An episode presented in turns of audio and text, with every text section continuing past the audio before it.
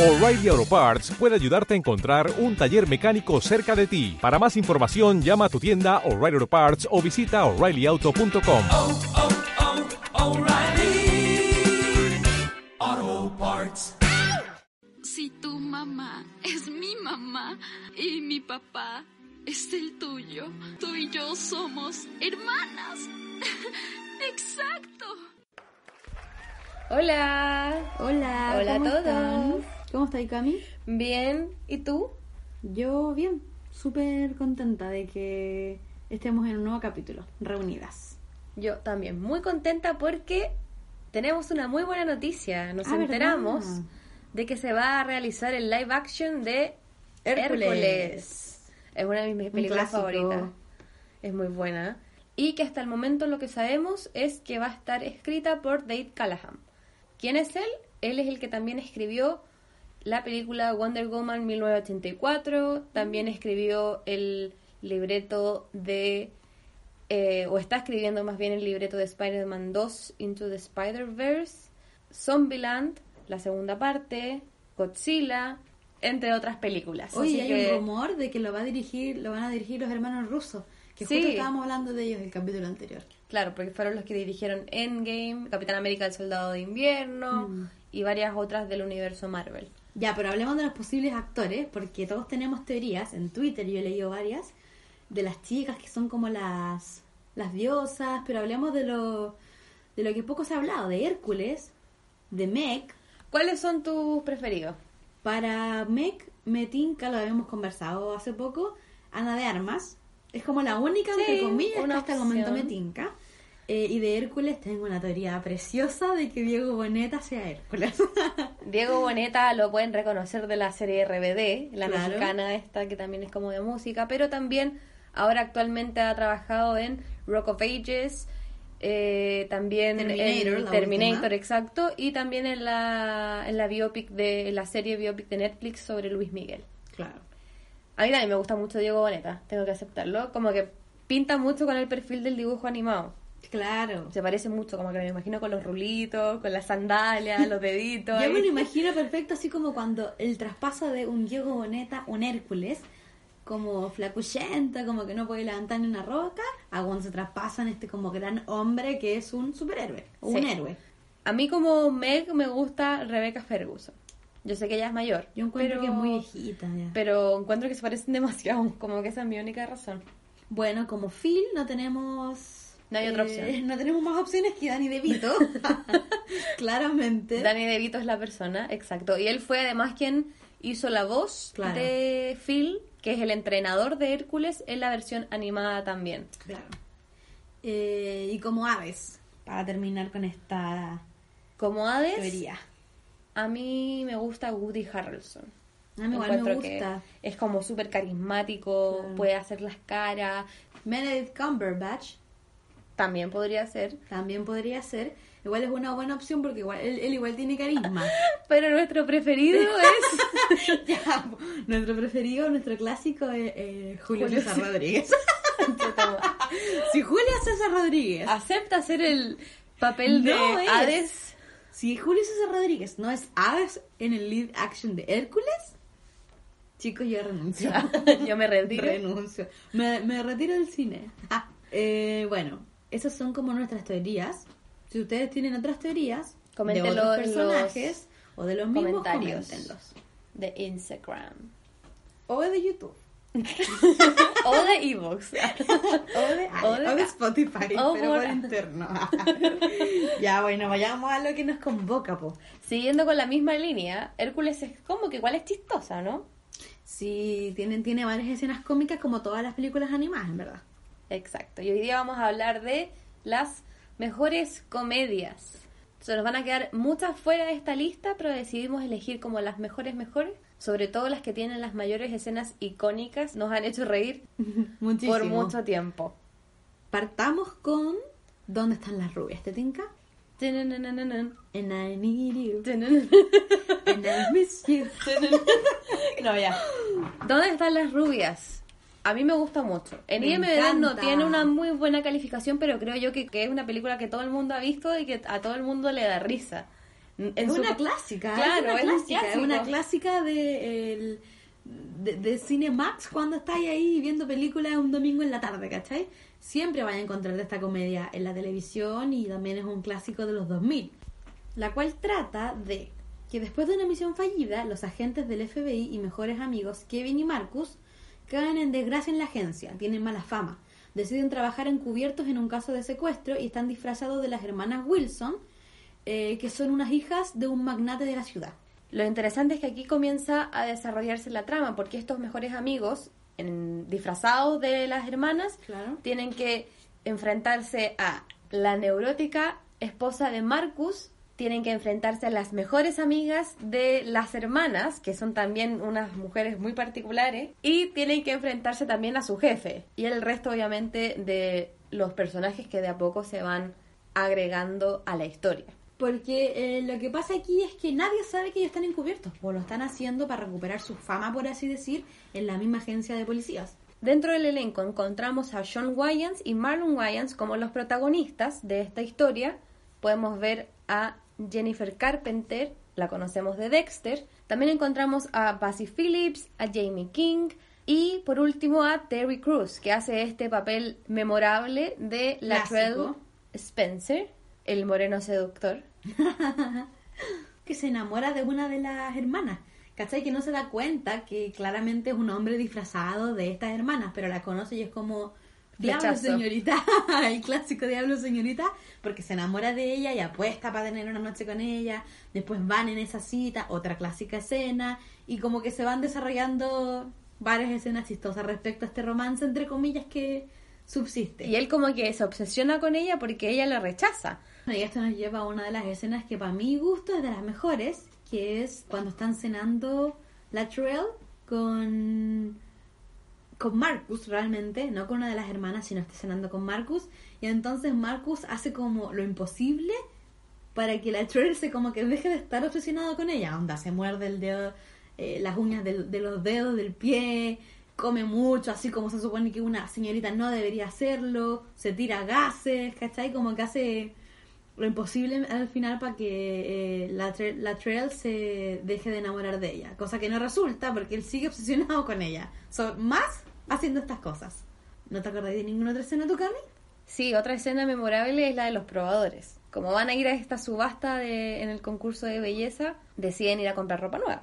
Y ahí es cuando obviamente, por un lado, Marcus tiene que comprarse un nuevo conjunto y por otro lado, Kevin acompaña a una de las amigas a también comprarse ropa. Para él es como súper atractivo el hecho de entrar en un probador con una mujer. Pero Como resulta una mujer que... probándose ropa Claro. en sostenes. y Pero resulta que le salió el tiro por la culata. Porque la mina estaba loca. O sea, estaba obsesionada con su aspecto físico. Y estamos hablando de una mina que era Flaca. así regia. Y la cosa es que mientras se prueba cosas, está esta escena chistosa en la que dice así como, no me entra nada, estoy gorda, soy una ballena. Habla como Willy. agua". y algo bastante entretenido de la película es como eh, cómo se desarrolla. ¿Cachai? Que están estos dos amigos que están encubiertos, disfrazados eh, de dos hermanas. Las hermanas no saben que ellos están eh, haciéndose pasar por ellas. Los jefes no saben que son realmente estos dos trabajadores y no las reales hermanas. Eh, las amigas no saben que son realmente, no saben quiénes son realmente. Entonces se empieza a desarrollar Claro. esta historia en que están como tengo que ser más femenino, no se me, no se me vaya a olvidar que soy una mujer y no un hombre, cambiar la voz, están esto de la noche de pijamada y no saben qué hacer y, y tienen que como hacerse pasar por estas mujeres 24/7 y eso se les hace difícil, ya que Marcus, que es uno de los amigos, tiene que eh, proteger su identidad y al mismo tiempo estar como hablando con su esposa Sí. para que no cache lo que está haciendo, porque no le ha contado. Y el otro, que es Kevin, se enamora más encima de una periodista. Entonces están como contra la espalda y la pared, porque este gallo quiere seducirla y después se da cuenta que está vestido de mujer y luego es como, ay, no, me gusta ella, me voy a sacar el vestuario, no sé, se empiezan a, a hacer varios desarrollos, o sea, varios problemas y todos chistosos, pues. Tiene como muchas frases icónicas la película, que si las decimos ahora claramente no van a tener mucho sentido, Pero si ven la película se van a dar cuenta que el diálogo es casi perfecto, diría yo.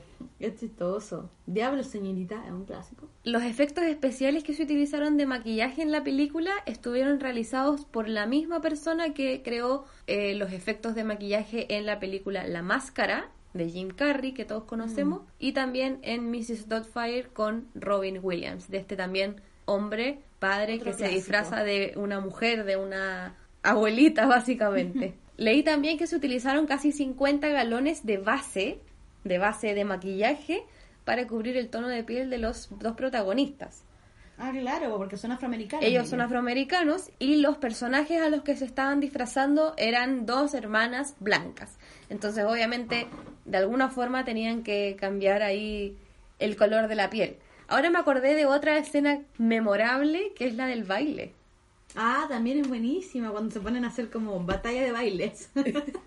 Es Suena- para cagarse de la risa. Suena una canción de... De Beyoncé. De Beyoncé, Crazy in Love. Crazy in Love, esa misma estaba pensando. Tienen que Es revisarla, clásica. es un clásico, porque es como una coreografía que inventan las dos. Esta batalla de bailes era como súper sexy, seductor con esta canción, y de repente las dos hermanas para ga- ganar, junto con sus amigas, Bailan como hip bailan hop. como hip hop y ganan con su, con su rapeo ahí. Llama la atención positivamente porque terminan ganando, así que es una, es una parte bien chistosa. Hay un rumor que viene circulando desde 2009 sobre si se va a hacer o no una secuela, que yo la espero con, Con muchas ansias. ansias. Se supone que sí. En un momento dijeron que sí, que en 2009 se iba a empezar a comenzar con la segunda parte, luego se descartó. En 2013 volvió Marlon Wayans, uno de los, direct- de los protagonistas, a decir no, no va a ser. Y ahora en 2019 Terry Cruz volvió a decir que sí, entonces nos, nos tienen un poco confundidas. Terry Crews el año pasado eh, en una entrevista dijo que iba a venir la segunda parte, entonces a todos los que nos gusta la película, a todos los fanáticos, nos tenía súper expectantes, pero todavía no aparece ni fu ni fa de sobre qué va a tratar, si realmente va. No hay ningún tipo de como de compromiso por parte de, de los hermanos Wyatt, así que no sé. Claro, es que desde el punto de vista comercial no se ha fijado ningún trato. Bueno, No. por, lo, por lo menos sabemos que Terry Cruz, la Trell, está 100% a bordo de esta idea. Claro, sí o sí va a estar en la segunda parte. Otra película de la que podemos hablar, que a nosotras nos encanta, es una comedia, pero de principio a fin, es Son como niños, del año 2010. exacto. Esta película protagonizada por Adam Sandler, por otros como Kevin James, Chris Rock, David Space, Rob Schneider y Salma Hayek, se trata de un grupo de amigos, bueno, eran amigos en la secundaria, jugaban básquetbol juntos y luego se vuelven a reencontrar por el funeral de este profesor de básquetbol. Que los había como criado, unido. Y la cosa es que Adam Sandler, eh, si no me equivoco, era un productor, un director conocido en Hollywood, entonces tiene harta plata, dice así como, ya, vámonos de vacaciones, yo invito, porque los otros eran como más clase media, más normal, y él era como el bacán. Claro.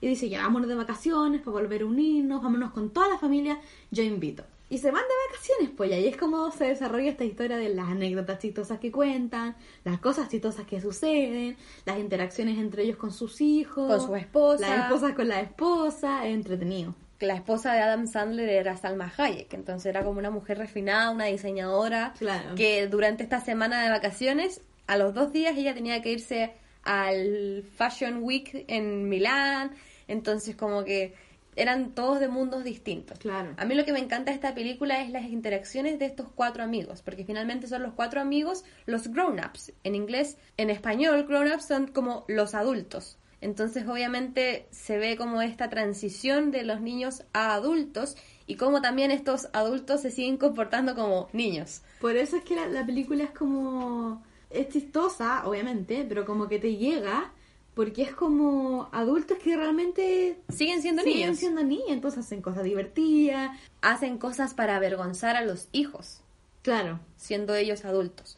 Por eso también la película en español se llama Son como niños. Claro. Porque siguen siendo unos cabros chicos que les gusta jugar en la piscina, que les gusta hacer pipí en la piscina, que les gusta tirarse, tirarse por el tobogán, les gusta huevear al amigo, que es como el más débil. No, y lo más chistoso es que son como escenas como reales, así como cosas que tu papá haría si es, no sé, mo, un chistoso un troglodita como Kevin James, ¿cachai? Esta película fue dirigida por Dennis Dugan y escrita por Adam Sandler. Yo creo que mi- películas cómicas. Es mi película favorita de Adam Sandler. Sí. Ah, yo tengo varias. Como si fuera la primera vez. Como ¿te si gusta? fuera la primera vez. Me gusta también Click. No sé, son como clásicas que ya no serán Mm. las mejores, pero me acuerdo de cuando, no sé, pues estaba ahí pegada a la tele cuando chica los sábados viéndola. Entonces, por eso me gusta. Click es muy buena, en verdad. Se me había olvidado. Pero Uh, sí tuvo una nominación al Oscar. sí. Tengo como sentimientos encontrados con Adam Sandler porque siento que agotó tanta su calidad de actor cómico, hizo tantas comedias desastrosas que como que ya a la larga te deja de dar risa. Por Bueno, eso siento este que con Grown Ups se reivindicó un poco en ese aspecto. Y sí, este año protagonizó una película de drama dirigida por los hermanos Safdie. Ujú. Es más bien cine independiente que el comercial al que estamos acostumbrados a ver de, de Adam De Sandler. Adam Sandler. Y que fue súper bien eh, Recibida en las críticas. por la crítica. De hecho, exacto. Adam Sandler tuvo varias nominaciones. Se decía que querían que lo nominaran al Oscar por esta por Uncut Gems. Diamantes en bruto se llama la película. La encuentras en Netflix actualmente, por si la quieres ver. Es una original de Netflix, claro. Para mí, Grown Ups es una de mis películas favoritas de comedia. Definitivamente, yo me acuerdo cuando fui al cine a verla con mi papá. eh, Yo no estaba esa vez, por si se lo Claro, tú no preguntan. estabas, por si se lo preguntan. Claro, tú no estabas. eh, la cosa es que fuimos los dos solos, ya nos sentamos que sí, y había pocas personas. ¿Comieron palomitas o no? No, comimos un McDonald's. No, mentira. No, en verdad. no sé cuándo. ¿En serio? Creo que sí. ya, bueno, en fin, no eran muchas personas las que estaban en la sala, tampoco eran pocas, pero no eran muchas. Y empezó la película a andar y onda desde el segundo uno, te juro por Dios que toda la sala estaba tipo ja, ja, ja, no aguantaba ¿Riéndose la mucho? risa, bueno, no había... Era como un, no sé, era como un espacio casi para sanarte, ¿cachai? Onda todo el mundo estaba cagado de las risas, incluyéndonos, y estuvo así toda la película. Onda, no hubo momento en que estuviera yo onda así como... No eran los momentos como como eh, como tragicómicos o trágicos eh, emocionales de la película, está ahí cagado de la risa y eso no se ve en todas las películas de comedia que tú te rías carcajá, onda con dolor de guata. Yo creo que se pueden contar con los dedos de una mano las Sí, películas po. que te hacen reír con dolor de guata. Entonces, para mí es icónica. Yo la vi en la casa ya, pirateada. y me acuerdo que la escena en que Steve Buscemi y están en este tobogán, en esta piscina, en este centro acuático, y decide él ahí hacerse el choro y se tira en esta Es que maquinita. todos como haciéndose el choro, pero como Claro. yo me puedo tirar de guata, yo me puedo tirar girando, yo me puedo tirar con los ojos cerrados. Y este personaje decide tirarse con lo- de los pies colgando. Entonces, claramente, en ningún momento va a ser capaz de soltarse y caer en la piscina. Y todos como, eh, no, no te tires así, no te tires así. No, no como, necesario. si yo puedo, si yo puedo. La weá es que se tira con los pies colgando y no se cae en la piscina y cae en una casita. Y termina como- chocando. Claro, como que choca con la, con la casita donde se guardan los utensilios para limpiar la piscina y se saca la cresta, obviamente. El pobre después lo veía en la película ahí con la silla de ruedas. Estaba con los brazos enyesados hacia arriba, entonces no podía nunca bajarlo. Estaba con, los brazos siempre hacia el cielo y lo hueveaban por eso después. po. Otra escena que a mí me encanta es la escena en la que está esta actriz María Velo, que hace de la esposa de Kevin James, y está Chris Rock. Es al principio. Al principio, al inicio. Entonces están todos como reunidos por el funeral, qué sé yo. Y tiene un hijo que es como de, no sé, 10, Tiene como, 12 años. No, nunca tan grande. Tenía Sí. como, yo creo que tenía como cinco. Y ya de repente el hijo, el hijo le dice, mamá, mamá, Tengo quiero hambre". leche, tengo hambre. Y la mamá así como, ya, perfecto. Y se, Ya, saca, mijito, ya, mijito, venga. y se saca todo y, y lo amamanta a este cabrón chico de 5 o 6 años, ¿cachai? Y Chris Rock comiendo torta, la mira con una cara de... Qué wea. What the fuck, ¿qué estáis haciendo? Y ella así como cara mmm, tenía hambre. Ay, y el sí. weón así como, concha su madre, se aleja, locos. se aleja así como lentamente. Y ahí es cuando buenísimo. aparece la hija que tiene mayor. Ujú. Y aparece comiendo torta con la mano por el, como caminando. Y la mamá le dice, mijita, así como, usa tenedor. Y la Y hija la se Blue enoja. dice, no, no. Tira la torta por cualquier lado. Oye, es que tiene muchas escenas. y podría hablar de toda la película porque toda la película es cómica. Y obviamente trae consigo esta parte que es como emocional, como de unir a la familia, a los amigos, que varias películas eh, cómicas la tienen. Y hay que mencionar que en esta película trabaja Cameron Boyce, que es el actor que Minuto de silencio, chicos. Que falleció hace poquito el año pasado. Muy triste. Podría haber Muy tenido triste una buena porque era carrera. jovencito, po. Sí. Pero bueno. Y esta película tuvo una secuela que no le fue tan bien y que yo no la encontré tan buena. No sé Ah, tú. es demasiado mala, a mí no me gustó. Encontré que era como, como innecesario. O Pero- sea, igual tiene escenas chistosas, pero era como muy X, ¿cachai? Sí, No como, era según yo, se perdió como la originalidad, porque en la Claro. primera película tú veías estos cuatro amigos que eran inmaduros, que hacían puras tonteras y con las esposas ahí que los seguían ahí tratando de retarlo. Y ahora volvimos a ver lo mismo. Solo que se enfrentan, en vez de entre ellos, se enfrentan a una fraternidad. Oye, pero ¿sabéis qué? También es importante mencionar que las esposas también eran bastante especiales. ¿eh? Maya Rudolph era como la chora, Salma Hayek era la Salma fashion, Hayek era como la cool, la que no estaba La cuica. Claro, la cuica que no estaba acostumbrada como a no sé, estar en el Al campo. no sé qué. Y que después termina como ablandando su corazón y amando a, a ese grupo de amigos y, Claro. y diciendo, no, prefiero estar aquí como con la familia, ¿cachai? Todos eran bastante especiales y yo creo que eso es algo bastante bueno en la película, que todos los personajes están súper bien hechos. If you like pina colada, Oye, vamos a cantar todo el capítulo. Otra parte buenísima. Oye, ¿pasamos a otra película? Sí. Hablemos de The Hangover, que en español se llama ¿Qué pasó ayer? Un clásico, Clásico de de comedia, yo clásicos. creo que todos la han visto. De hecho es la que tiene mejor puntuación de las que hemos hablado. Tiene 7,7 estrellas de 10. En IMBD. Claro. Esta película fue estrenada en el 2009, protagonizada por The One and Only Bradley, Bradley Cooper, Cooper. que yo lo amo.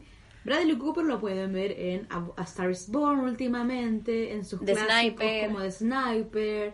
También está Ed Helms, Zach Galifianakis, Heather Graham. Pero bueno, encontramos a varios actores también. The Hangover, ¿sobre qué trata, Cami? Es una película de un grupo de amigos que deben asistir a Las Vegas a la Despedida de soltero. de uno de ellos. ¿Qué podría salir mal?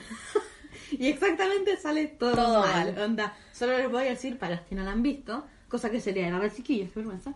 Que se les sale el diente, ah, se les sale el diente a uno de ellos, que terminan involucrados con droga, con un mafioso. Se roban a un bebé. Claro. Esta película ganó un Golden Globe. No sé si tú sabías. No. Lo ganó a mejor película comedia. Así que es buena. Si no la has visto, anda a verla.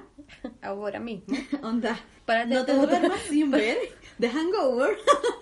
tiene la tiene la 1, la 2 y la 3. Son tres películas inclusivas. Pero como la mejor. 1 no hay ninguna. La No, 2 es buena, pero como la 1 no hay ninguna. Yo creo que las actuaciones son lo más importante en esta película. Como que son tres personajes completamente distintos. Claro. Zach Galifianakis, que es el papel de Alan, que finalmente es como el rarito del grupo, el buen El raro del grupo. Como que nadie, que nadie entiende, De hecho, no lo querían ni llevar a la, a la fiesta de despedida, pero finalmente, claro, les da pena y lo llevan. Está el personaje que se llama Stu, que es protagonizado por Ed Helms, Como el, el que está como el nerd, por el street, no, el no hagamos esto, ni el que siquiera, miedo, el que tiene ni ansiedad. siquiera. Siento yo que es como el, el mamón. Como que la esposa lo tiene tan reprimido y Claro. no puede hacer nada. Entonces aquí en esta fiesta como que se desata completamente. Y por último tenemos al personaje de Phil, que es protagonizado por Bradley Cooper, que es entre comillas el cool, el que era como ya, tomemos, carreteemos. Era y como en el verdad que como el, el, el los cuidaba todos, el mino. El min, el que Pero finalmente atención. igual era con el que tenía la vida más fome, porque estaba solo, no estaba ni casado, no tenía hijos, no tenía como atadura. Es como la típica la típica storyline de todos los cool, que en verdad en el fondo son como los solitarios. El lobo solitario. Claro. Esta película yo encontré que fue bastante bien hecha y que era cómica de inicio hasta el final. Debo admitir que mi personaje favorito es el Mr. Chow, que está eh, protagonizado por Ken Jeong, el cual lo encontramos desde joven en Community, que actualmente la encuentras en Netflix por si la quieres ver, a películas eh, y stand-up comedies. Yo encuentro que hace un papel, pero ya muy llamativo, y que seamos realistas, si eh, Mr. Chow no estaba en la película, no hubiese sido lo mismo. Es chistoso el chino. Tiene varias escenas que son como icónicas dentro de esta saga de tres películas. Algo interesante de mencionar de esta película es que, y es, es- es irónico, Bradley Cooper se supone que Sí. en esta película era como el cool, que era bueno para el copete igual, era como carretero.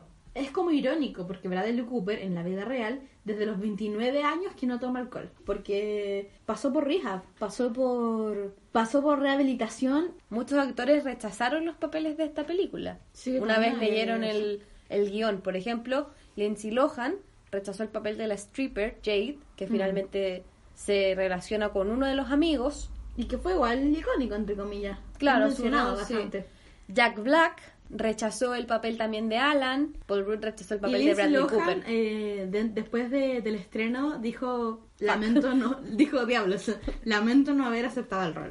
El director de esta película, para quienes no lo saben, es el mismo director de Joker, la última con Joaquín Phoenix. Ah, ¿verdad? Se me había olvidado. Todd Phillips. Y no ha hecho muchas películas, pero las que ha hecho han sido un éxito. Otra trivia que yo había escuchado, de hecho la supe porque Ken Jeong en uno de sus stand-up comedy, que también está en Netflix, eh, menciona esta historia. De que cuando grabaron eh, la primera película de The Hangover, su esposo tenía cáncer. Mira. Entonces estaba en otra ciudad y no en Las Vegas recibiendo el tratamiento. Y él estaba como súper, ya voy a grabar, como que le doy con todo, pero igual era como, al terminar el día era como me gustaría ir a verla, pero no puedo. Ken Jeong no era tan, tan, tan conocido, así que no era así como una persona tipo, tengo un jet privado y agarro mis cosas y me voy. Claro. Y Bradley Cooper le dijo, eh, no, tú graba, tranquilo, y todos los días y todas las veces que sea necesario yo mismo te llevo. Entonces Bradley Cooper, bien amistoso, onda, agarró su auto, agarró a Ken Jeong y lo llevó ida y vuelta las veces que él quería ir a visitarla. Entonces fue como bastante emotivo para Ken Jeong y él lo menciona hasta el día de hoy como uno de sus mejores amigos y una de las personas por la cual él, él sigue él sigue viviendo feliz. Pero aparte la esposa, al finalizar justo la, la grabación de esta primera película, eh, le dieron el resultado de que se mejoró de cáncer. ¿Sabéis lo que me gusta de esta película? Es que es como genuina. Es como única. Volvemos a la originalidad. Claro, es como única en su personaje. Y aparte también era una historia así como ya, quizás un poco así como típico, ya un grupo de amigos que hace esto y se da risa. Pero cómo se dan las historias, así como la noche tiene como tantas cosas que se desarrollan que es- eso es lo bacán. Y lo más entretenido es al final, cuando es como, uy, se ponen a revisar una seguidilla de fotos de todas las cagadas que se mandaron durante y ahí la está noche. el qué pasó anoche. Y ahí ¿cachai? está el qué pasó anoche, Sí, esa está bien hecha la película. Las otras dos no eran tan malas, la, la segunda y la tercera. Pero nada es como la primera, tú lo dijiste. Otra película clásica de las comedias es Super Cool, Un clásico. protagonizado por Jonah Hill y Michael Cera. Fue el debut de Emma Stone, a ti que te gusta mucho. Es una de mis actrices favoritas. Fue su debut y, y fue un debut del primer papel protagónico de Jonah Hill, que ahora también es bastante conocido y está bastante cambiado. También es importante mencionarlo. Esta película trata de dos estudiantes que están ya en su último año de secundaria, que son bastante codependientes y se ven obligados a lidiar con la ansiedad porque se van a separar. ¿Por qué? Porque Michael Cera, que es como el más inteligente, logra entrar a la universidad que quería, y el otro que es Jonah Hill no logra entrar. Entonces están como con ansiedad porque no van a poder estar juntos. Michael Cera no le quiere contar que va a estar con el otro amigo viviendo juntos porque él también logró entrar.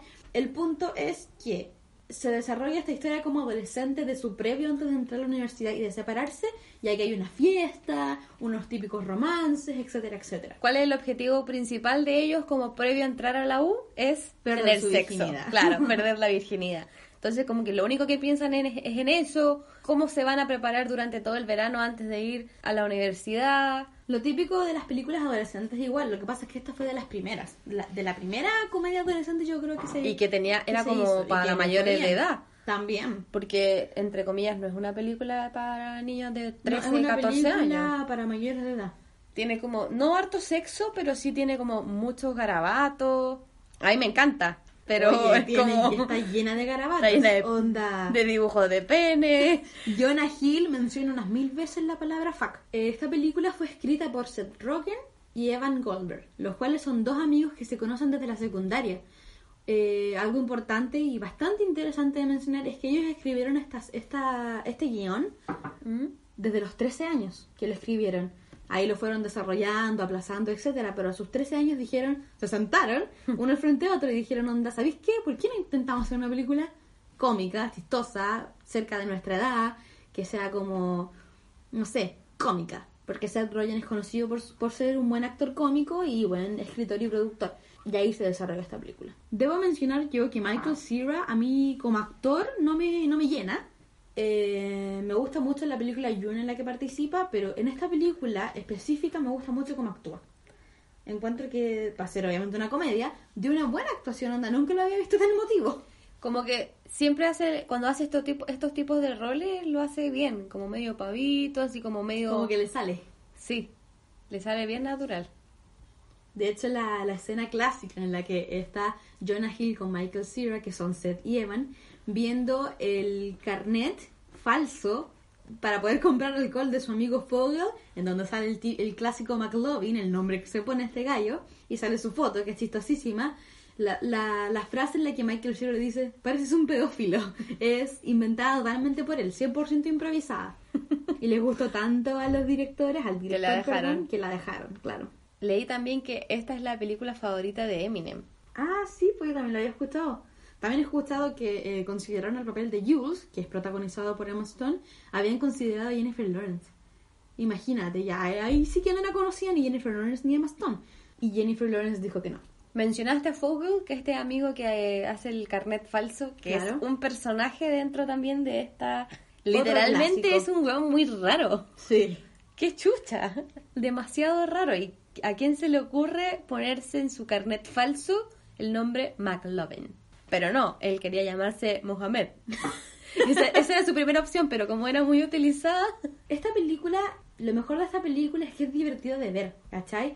Me refiero a que como que te interesa como qué va a suceder con cada personaje, cómo va a terminar el desarrollo, el desenlace de la historia, etcétera. Es como, como que te mantiene presente en la vida de estos niños.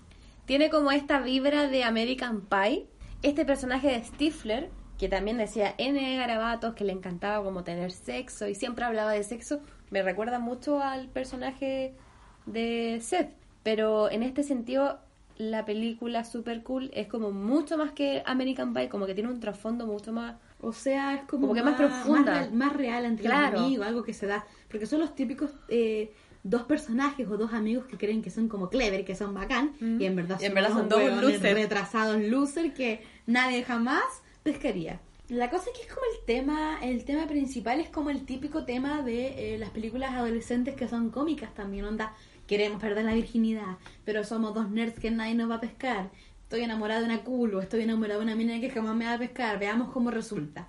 Y eso es como súper repetitivo a la actualidad, pero esta fue de las primeras películas, entonces fue como súper válido. Sí. Fue un tema como nuevo y tuvo buen soundtrack, tuvo buenos actores, que el son diálogo.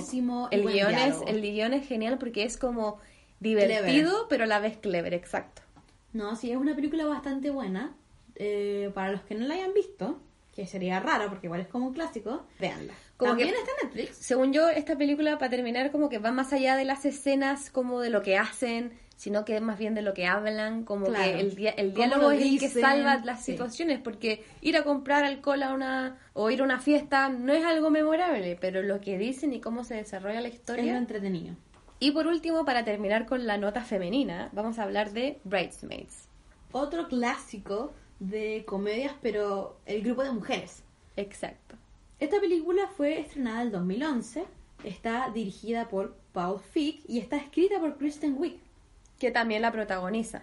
Sí, Kristen Wiig es, un, es una actriz que podemos ver mucho en Saturday Saturday Night Night Live, Live.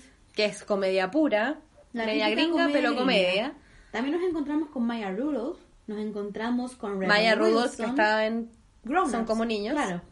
Nos encontramos con Rebel Wilson, la típica de Pitch Perfect, con Ellie Kemper, que, la, que tienes una serie original en Netflix, Esta película se trata sobre la competencia de dos amigas que son damas de honor. Ambas son damas Claro, de honor. y se enfrentan para realizarle la mejor despedida de soltera, el mejor discurso, competir quién es la mejor, mejor regalo, claro, finalmente quién es la mejor amiga. Una que es Kristen Wiig, que es como la amiga de toda la vida de Maya Rudolph, que, que es quien se va a casar, y por otro lado Rose Byrne, que es como la fashionista, la que tiene más dinero, más, conec- más contacto, pero que la conoce desde menos tiempo. Pero igual es que son bastante unidas y, y es lo que Kristen Wiig no logra entender. ¿cachai? Claro, puede que, otra, que tu mejor amiga puede tener otra amiga.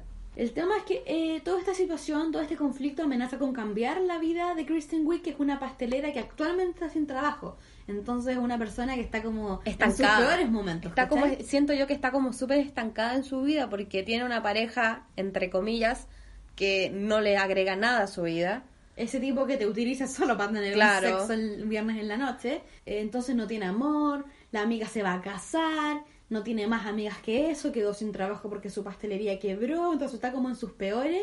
Y todo esto se le junta con el conflicto de la otra dama de honor y ahí es como que explota, ¿cachai? Y ahí se, des- se desarrolla todo este conflicto. Lo interesante de esta película es que son puros personajes femeninos como principales y que son todos como novedosos, como que no veía una- Originales. originales. Hemos hablado de mucha originalidad en este podcast, en este capítulo. Lo cual es bueno. Por ejemplo, Melissa McCarthy. Yo la amo. Claro, es un personaje único que ella ha hecho. Y son todas únicas. Lo más importante es de que son como personajes en los cuales tú no habías visto necesariamente mujeres como cómicas en ese sentido. Tú no veías antes siempre a Rebel Wilson mostrando la guata y haciendo así como el típico Kevin James, ¿cachai? Como que es un personaje nuevo que resulta que esta mujer, este poder femenino también puede acaparar. También esta película tiene mucha improvisación, lo que hace que el diálogo sea muy Es muy clever, fresco. como habíamos dicho, muy exacto, muy fresco, porque finalmente son cosas que se les van ocurriendo en el momento y no hemos y no lo hemos visto antes. Kristen Wiig tiene una habilidad junto con Melissa McCarthy de improvisar muy Y Kristen Wiig con Maya Rudolph son mejores amigas en la vida real también, porque ambas trabajan en Saturday Night Live hace caleta de tiempo, entonces tienen como esta habilidad de la comedia desarrollada, ¿cachai? Todos los personajes se llevan bacán y todas las mujeres son como bastante únicas, como ya lo habíamos dicho.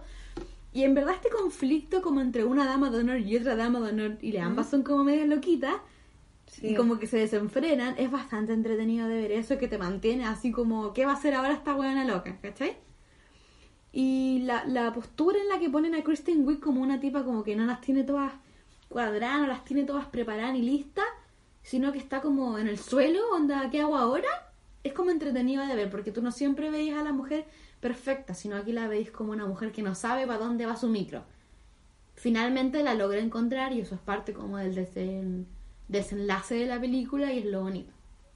También tiene un poco de romance por ahí cuando Kristen Wiig encuentra a un policía del cual le llama la atención y no se da ni cuenta y termina siendo casi el amor de su vida.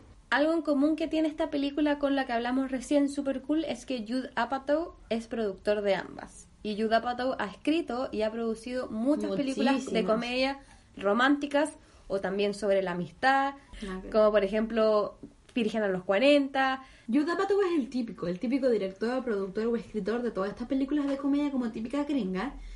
Eh, Embarazados, Claro, Pineapple Express. No te metas con Sohan, un clásico de las malas películas. Bueno, él hizo la, la película, la serie, disculpa, eh, Girls. Girls, y también la serie que se llama Freaks and Geeks, que también es una típica de comedia que incluye a muchos personajes conocidos. Uno de esos, James Franco, que lo llevó a, a- a la fama total. Ya su esposa, claro, la esposa de Ayuda Pato Leslie Mann, a la cual a ambos lo llevó a la fama y también Ayuda Pato en sí, ya ahí se hizo reconocido por hacer buena comedia y no ha parado desde entonces. Para los que han visto esta película y les gusta tanto como a nosotras, les tenemos una triste noticia. No va a haber una segunda parte. Ni Sí. ahora ni nunca. En una entrevista del 2014, donde Kristen Wiig estaba en The Ellen DeGeneres Show, le dijo que la primera película terminó tan bien como estaba que no había una necesidad de una secuela. Así que ni ahora ni nunca va a haber una segunda parte, chicos. Esta película también está incluida en un ranking de las mil y un películas que tienes que ver sí o sí antes de morir. Existen muchos, obviamente. Así que imagínate qué tan buena es. ¿Cuáles son las escenas memorables que tiene esta película? Por ejemplo, cuando se intoxican luego de ir a comer comida brasilera y terminan Vomitando Y cagando todo lo que. uh, en todo lo que una tienda de ropa como de, de vestidos de matrimonio. Oh, esa escena es clásica. Es asquerosa, como es... Te hace sentir... Es chistosa, pero te da como ese nerviosismo así como de, weón, caga rápido o No, que lo más vomita. chistoso es Melissa McCarthy queriendo cagar y no pudiendo porque estaba ocupado el water mientras una vomitaba y no se aguanta y se mete, al- y se mete el lavamanos a cagar mientras la otra vomita. Onda es una weá desastrosa y es chistosa. eh, es única esa escena. Melissa McCarthy decía que esta escena del baño había sido lo más asqueroso y desagradable de filmar, porque finalmente el vómito falso era avena y colorante artificial. Imagínate mantener esa agua en tu boca así, la avena cuando se moja es cerda. Qué asco. O sea, dijo que había sido así como, ew. Nunca más. Oye, Melissa McCarthy, hablando de ella, se ganó una nominación al Oscar por esta película. Por no esta es película. menor. Como actriz de reparto. A mí me encanta Melissa McCarthy. Sí, yo sé que te Siento que gusta. en esta película es genio. En Mm. Spy me cago de la risa. Onda, yo la amo. A mí me gusta desde Gilmore Girls, para que no sabían y le gusta esa serie, ella participa ahí. Y es bastante... Es que es, que es buena actriz cómica. Es Sí, buena actriz para todo. yo la amo. Es buena actriz para todo, pero para comedia es como, weón, diosa. Otra escena memorable es el discurso que Helen y Annie, o sea, Kristen Wiig y Bruce Byrne, dan en Como la noche de, claro, como en la en el ensayo de en el ensayo de la boda de Maya Rudolph, del personaje que Es un clásico. se va a casar. Totalmente improvisado. Este, ¿Todo fue improvisado? Este discurso, claro, porque acuérdate que una empieza así como, bueno, amiga, yo te quiero mucho y te voy a regalar, no sé, por inventarte, un piano. Y la otra, bueno, yo te quiero más y te voy a regalar dos pianos. Y después la otra, y yo tres. Y, Y, un así, avión, y claro.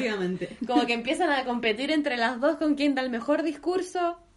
Oye, a mí me gusta mucho la escena en la que está como cuando ya colapsa, colapsa Kristen Wiig, bueno, su personaje, y está en esta despedida de soltera de Maya Rudolph, y hay un corazón gigante, no me equivoco, una galleta gigante, como de, corazón así como de felices novios, qué sé yo, y esta galla ya explota y empieza a patear la galleta, a golpearla, a destruirla, y es tan chistosa esa escena porque ya la mina se vuelve loca, ¿cachai? Como que realmente lo pierde, pierde el control de su vida. Y hasta que ahí es como la típica escena en la que ya es como me voy a ir porque ya parece que estoy. claro, estoy peinando la muñeca. Decían que querían que la despedida de soltera de, esta, de este grupo de amigas fuese en Las Vegas, pero adivinen por qué no se hizo. ¿Se acuerdan de una película de despedida de Claro, una solteros en Las que Vegas? la misma onda. Claro, entonces dijeron, "Mm, como el ¿qué pasó ayer lo está haciendo? Nosotros no podemos hacer lo mismo. Otra cosa que me pareció memorable y muy eh, digna de destacar es que el actor John Hamm, que lo conocemos de Mad Men y también tiene un pequeño rol en esta película, pidió a la producción que no lo nombraran en los créditos. Esto con el fin de que cuando se mostraran los créditos en la película, sobre todo los iniciales, solamente aparecieran nombres de mujeres. Poder femenino. Female Power, obviamente. Por eso decimos de que esta película es súper importante dentro de... De las comedias femeninas, que hay pocas.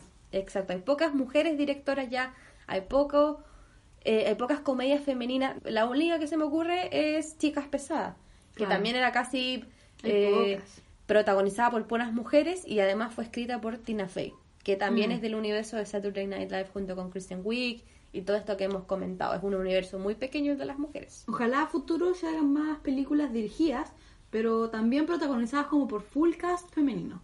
Como Pitch Perfect también se me ocurre, que trabaja Rebel Wilson, femenina. que está en Bridesmaid o Damas en Guerra, como se conoce en español. Antes de terminar, queríamos mencionarles series cómicas, una que la Cami y una que yo les vamos a recomendar para que se vean. Ambas se encuentran en Netflix y no son tan antiguas, por lo tanto, probablemente no las han visto, pero eh, deberían verlas. Yo les recomiendo que vean una que se llama Never Have I Ever, en español se llama Yo Nunca He.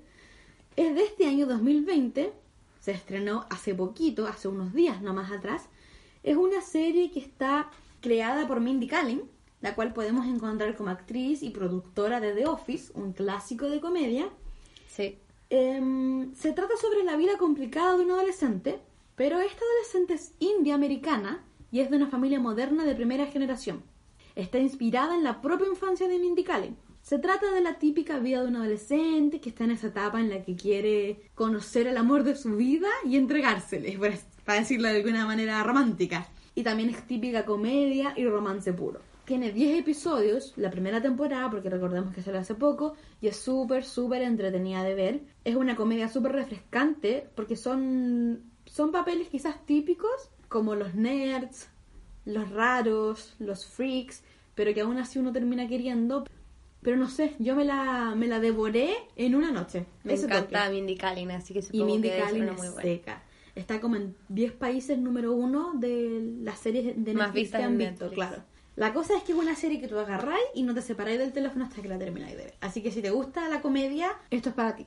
Por mi parte les voy a recomendar la serie Derry Girls del 2018. En español podría ser algo así como Las chicas de Derry, que es una ciudad en Irlanda del Norte y está centrada en la época de el conflicto norirlandés. Es algo un poco desconocido para nosotros, pero es una serie también brillante. Es demasiado inteligente el diálogo, es muy Yo no la he visto, entretenida. así que por eso no opino, chiquillo. La serie se trata de las hazañas personales de una chiquilla de 16 años y su familia y amigos durante los principios de la década del 90 en Irlanda del Norte, básicamente.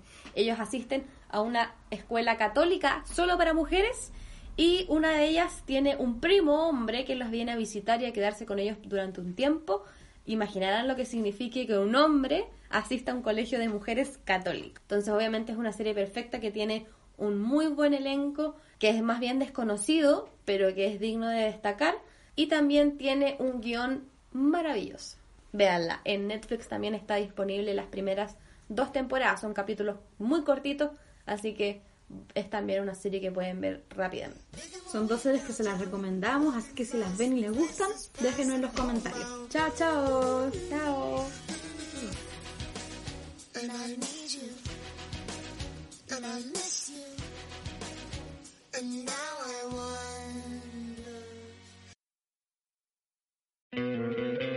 ¿No te encantaría tener 100 dólares extra en tu bolsillo? Haz que un experto bilingüe de TurboTax declare tus impuestos para el 31 de marzo y obtén 100 dólares de vuelta al instante. Porque no importa cuáles hayan sido tus logros del año pasado, TurboTax hace que cuenten. Obtén 100 dólares de vuelta y tus impuestos con 100% de precisión. Solo con Intuit TurboTax. Debes declarar para el 31 de marzo. Crédito solo aplicable al costo de la presentación federal con TurboTax Full Service. Oferta sujeta a cambios o cancelación en cualquier momento.